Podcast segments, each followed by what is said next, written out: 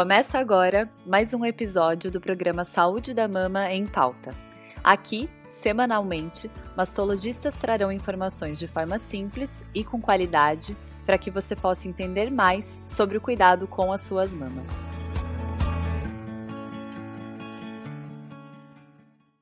Chegou o mês de agosto, o agosto dourado, um mês que nos dedicamos ao incentivo à amamentação. E nada melhor que informação de qualidade para incentivar as mães, não é verdade? Eu sou Larissa Cabral, mastologista, e durante todo o mês, os nossos episódios irão trazer conteúdo sobre amamentação, para estimular cada vez mais essa prática. O leite materno é o melhor alimento para o início da vida. A recomendação da Organização Mundial da Saúde é que a amamentação deve ser iniciada na primeira hora de vida, seja exclusiva nos seis primeiros meses e complementada até dois anos de idade ou mais. O agosto dourado, mês do aleitamento materno no Brasil, foi instituído por lei desde, desde 2017. E a promoção do aleitamento materno é uma ação importante para a melhoria da saúde e da qualidade de vida das crianças e de suas famílias, com benefícios comprovados para o bebê e para a saúde da mulher. E para começar, vamos falar sobre as vantagens da amamentação para a mulher. Você sabia que amamentar pode diminuir o risco de ter câncer de mama? Sim, a amamentação pode reduzir o risco de câncer de mama na pré e na pós-menopausa. E amamentar por mais tempo do que os seis meses recomendados pode fornecer uma proteção adicional. O risco relativo de câncer de mama em mulheres é reduzido em 7% para cada parto e em 4,3% a mais a cada 12 meses de amamentação.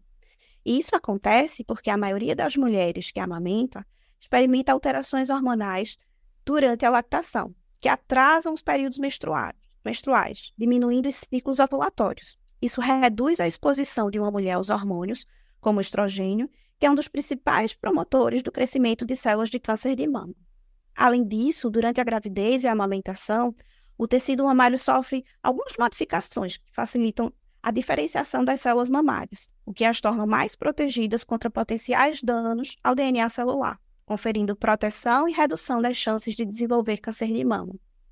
A amamentação também pode ajudar a diminuir o risco de câncer de ovário, pois ela bloqueia a ovulação em pacientes com amamentação exclusiva. E quanto menos ovular, menor exposição ao estrogênio, que promove o crescimento de células tumorais. O risco cai 2% para cada ano de amamentação. E as vantagens do aleitamento materno para a mulher não param por aí. Além de ver o seu filho se desenvolver de forma saudável, a mãe que amamenta tem rápida volta do útero ao seu tamanho anterior, devido à liberação de hormônio ocitocina durante as mamadas, que contribui para a contração do útero, reduzindo seu tamanho e diminuindo o sangramento. Amamentar consome mais de 500 calorias por dia e a mãe retorna mais rapidamente ao seu peso habitual. A longo prazo, também reduz as chances de desenvolver doenças crônicas, como diabetes e doenças cardiovasculares além da proteção contra os cânceres que nós já falamos. Há também a liberação de endorfinas, que ajudam a manter uma sensação de bem-estar e reduz a ansiedade, contribuindo para melhorar a relação entre mãe e filho. O aleitamento materno é a primeira ação de alimentação saudável e a primeira forma de prevenção de doenças. Quanto mais prolongada for a amamentação, maior a proteção para a mãe e para o bebê. Portanto, sempre que possível, amamente e encoraje o aleitamento materno exclusivo. A Sociedade Brasileira de Mastologia apoia essa causa e é por isso que nós estamos aqui para disseminar informação. Nos acompanhe no nosso canal e compartilhe esse episódio, principalmente com mamães e futuras mamães.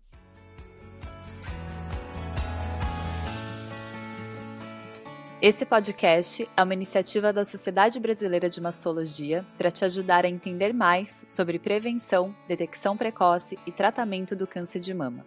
Aproveitem os próximos episódios e fiquem por dentro das nossas novidades através das redes sociais, arroba SBMastologia no Instagram, Sociedade Brasileira de Mastologia no Facebook e também no nosso site, sbmastologia.com.br.